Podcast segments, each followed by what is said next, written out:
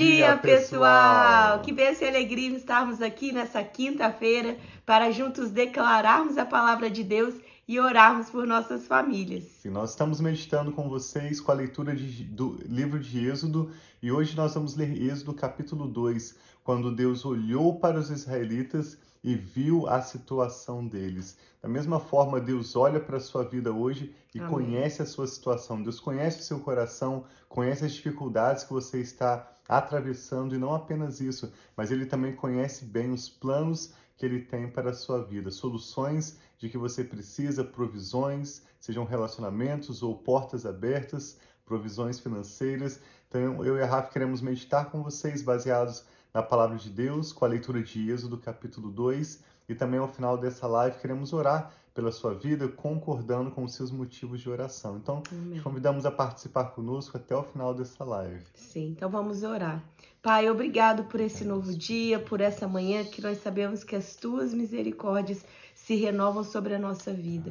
Eu peço que o Senhor venha, Pai, abrindo o nosso entendimento, trazendo clareza, revelação da tua palavra enquanto nós lemos que o Senhor possa falar conosco e nos ajudar, Pai, a aplicar na nossa vida, a colocar em prática os princípios e os valores que o Senhor tem nos ensinado através da tua palavra. Nós te louvamos e entregamos essa manhã e esse momento a ti, em nome de Jesus. Amém. Amém. Então, o contexto desse livro de Êxodo, ontem nós lemos, está acontecendo cerca de 400 anos após a ida de Jacó com seus filhos para encontrar José no Egito, onde José era o governador sob a liderança de um faraó que foi muito abençoado por José e pela sua família. 400 anos depois, há um faraó cruel que não quer ver o crescimento do povo hebreu e manda matar os meninos, escraviza e aumenta muito a carga de trabalho sobre os israelitas para que eles não venham se rebelar contra o povo do Egito, como o faraó disse. Então, nesse contexto, nós lemos Êxodo capítulo 2, que começa dizendo assim: Um homem da tribo de Levi casou-se com uma mulher da mesma tribo, e ela engravidou e deu à luz um filho. Vendo que era bonito, e você sabe quem escreveu isso? ela o escondeu por três meses próprio Moisés está falando de si mesmo. É interessante que ele fala, vendo que o bebê era bonito, ela o escondeu por três meses. E quando a mãe já não podia mais escondê-lo, pegou um cesto feito de junco e o vedou com piche e betume. Colocou nele o menino e deixou o cesto entre os juncos, à margem do Nilo. A irmã do menino ficou observando de longe para ver o que lhe aconteceria. Imagina essa irmã que já tinha tido esse bebezinho, seu irmão, por três meses em casa. Que carinho, que amor por esse lindo bebê. E eles precisam colocá-lo sobre o rio, dentro de um pequeno cesto que fica ali acomodado entre os juncos à beira do rio Nilo. E isso é a continuação do que nós lemos ontem, que Faraó falou dos meninos, né? Que era para matar os meninos, era abaixo de dois anos? Todos os meninos. Todos os meninos, né? Nascidos que nasciam. Então, nesse contexto, nasce Moisés, que nós vamos ver que é Moisés, esse bebê, e a mãe dele quer proteger a vida dele, colocando ele nesse cesto. Uhum. Aí continua no verso 5 dizendo: A filha do Faraó descer ao Nilo para tomar banho. Enquanto isso, as suas servas andavam pela margem do rio. Nisso viu o cesto entre os juncos e mandou sua criada apanhá-lo. Ao abri-lo, viu um bebê chorando. Ficou com pena dele e disse: Esse menino é dos hebreus. Então a irmã do menino aproximou-se e perguntou à filha do Faraó: A senhora quer que eu vá chamar uma mulher dos hebreus para amamentar e criar o menino?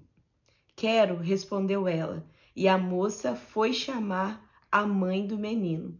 Então a filha de Faraó disse à mulher: Leve este menino e o amamente-o para mim, e eu pagarei você por isso. A mulher levou o menino e o amamentou.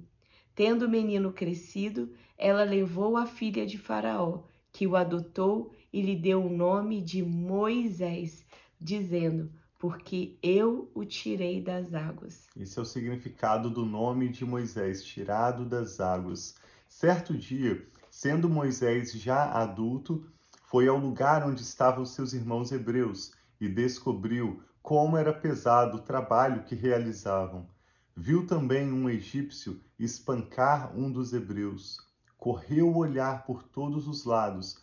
Não vendo ninguém, matou o egípcio e o escondeu na areia. No dia seguinte, saiu e viu dois hebreus brigando. Então perguntou ao agressor: Por que você está espancando o seu companheiro? O homem respondeu: Quem o nomeou líder e juiz sobre nós? Quer matar-me como matou o egípcio? Moisés teve medo e pensou: Com certeza, tudo já foi descoberto. Quando Faraó soube disso, procurou matar Moisés, mas este fugiu e foi morar na terra de Midian. Ali assentou-se à beira de um poço. Ora, o sacerdote de Midian tinha sete filhas. Elas foram buscar água para encher os bebedouros e dar de beber ao rebanho de seu pai. Alguns pastores se aproximaram e começaram a expulsá-las dali. Moisés, porém, veio em auxílio delas e deu água ao rebanho. Quando as moças voltaram ao seu pai Reuel, este lhes perguntou: Por que voltaram tão cedo hoje? Elas responderam: Um egípcio defendeu-me dos pastores e ainda tirou água do poço para nós e deu de beber ao rebanho.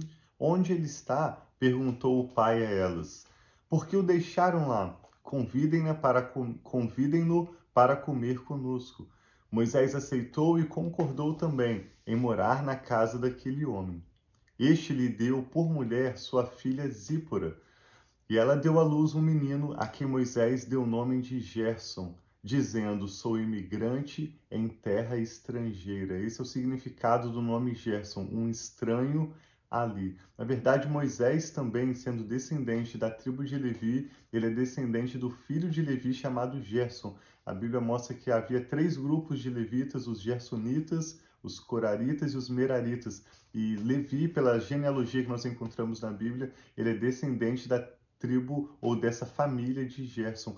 E Moisés vai dar o mesmo nome. Isso nos mostra, de certa forma, que Moisés tem dons de Deus, um senso de misericórdia, um senso de justiça, mas também a lembrança de que ele pertence a um povo que tem promessas. As promessas foram feitas a Abraão, a Isaac, a Jacó, o pouco que Moisés conhecia da sua história, dos nomes dos seus antepassados, do que Deus lhes havia revelado, Moisés guardava no seu coração e isso somado aos dons que Deus estava dando a Moisés e o preparando para ser o homem, grande líder que ele se tornou, tornou em Israel, como nós vamos ver na sequência dessa história. Muito tempo depois, morreu o rei do Egito. Os israelitas gemiam e clamavam debaixo da escravidão, e o seu clamor subiu até Deus. Ouviu Deus o lamento deles e lembrou-se da aliança que fizeram com Abraão, Isaque e Jacó. Deus olhou para os israelitas e viu a situação deles. Então, Deus é um Deus que olha para nós, ele vê a nossa situação e ele age em nosso favor, nós sabemos disso. Então, nós vamos continuar. Esse capítulo 2 acaba aqui, mas nós vamos continuar. Como foi que Deus veio agindo com graça, favor e misericórdia sobre o povo de Israel. E ele vai contar com o próprio Moisés, que mesmo antes dele ter esse chamado é, diretamente, que nós vamos ver por Deus, ele já estava sendo direcionado quando ele vai defender aquele hebreu, quando ele vai trazer como nós lemos hoje, vendo com o hebreu, por que você está brigando com seu próprio companheiro? Então Moisés já estava sendo guiado por Deus para ter um olhar de compaixão e para ajudar o povo dele. Sim, nós queremos orar com você hoje, então, à medida em que nós avançamos nesse texto, o que destaca para nós hoje é esse último verso de Êxodo capítulo 2, que Deus que diz, olhou para os israelitas e viu a situação deles. Então, o que o Espírito Santo está falando ao seu coração? Nós cremos que nós podemos juntos entregar a Deus nossas orações, nossas ansiedades, os motivos que têm te preocupado e o Senhor que já tem olhado para a sua vida, já tem visto a sua situação, ele vai vir em seu favor. Essa é a promessa bíblica, isso é o que eu e a Rafa temos experimentado a cada dia, ao longo, especialmente dos últimos anos, e queremos também concordar com seus motivos de oração. Amém. Vamos orar juntos? Pai, muito obrigado por olhar para as nossas vidas Sim, e conhecer, ver a nossa situação. Obrigado Amém, por ser o Deus amoroso grande e poderoso que o Senhor é, que Sim, se importa Senhor. conosco, que cuida dos mínimos detalhes da nossa existência. Amém, Nós te pai. louvamos pela maneira como o Senhor sempre demonstra através das escrituras sagradas o seu cuidado com o seu povo, Sim, a maneira Senhor. como o Senhor é sempre misericordioso, compassivo, um Deus sempre pronto a salvar, a restaurar, a nos ajudar em nossos momentos Amém, de dificuldade.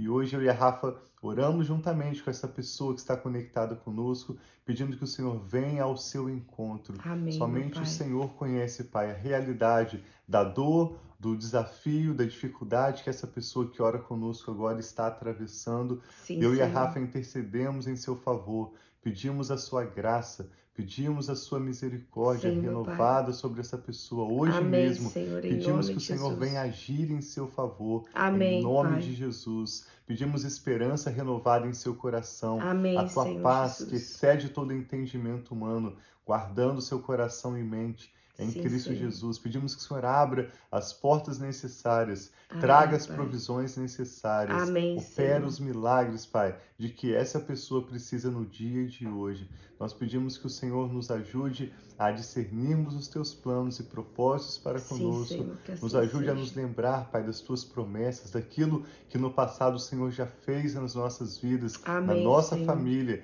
na certeza de que o Senhor ainda fará muito mais. Amém. O Senhor cremos, cumprirá Senhor. para conosco o seu bom propósito Sim, Pai, e o teu nome cremos. será glorificado Amém, através da Senhor. nossa história e do nosso testemunho. É o que nós oramos, Pai, com ações de graças em nome do Senhor Jesus. Amém. Então tem dia muito abençoado. Amém. Nós amamos vocês.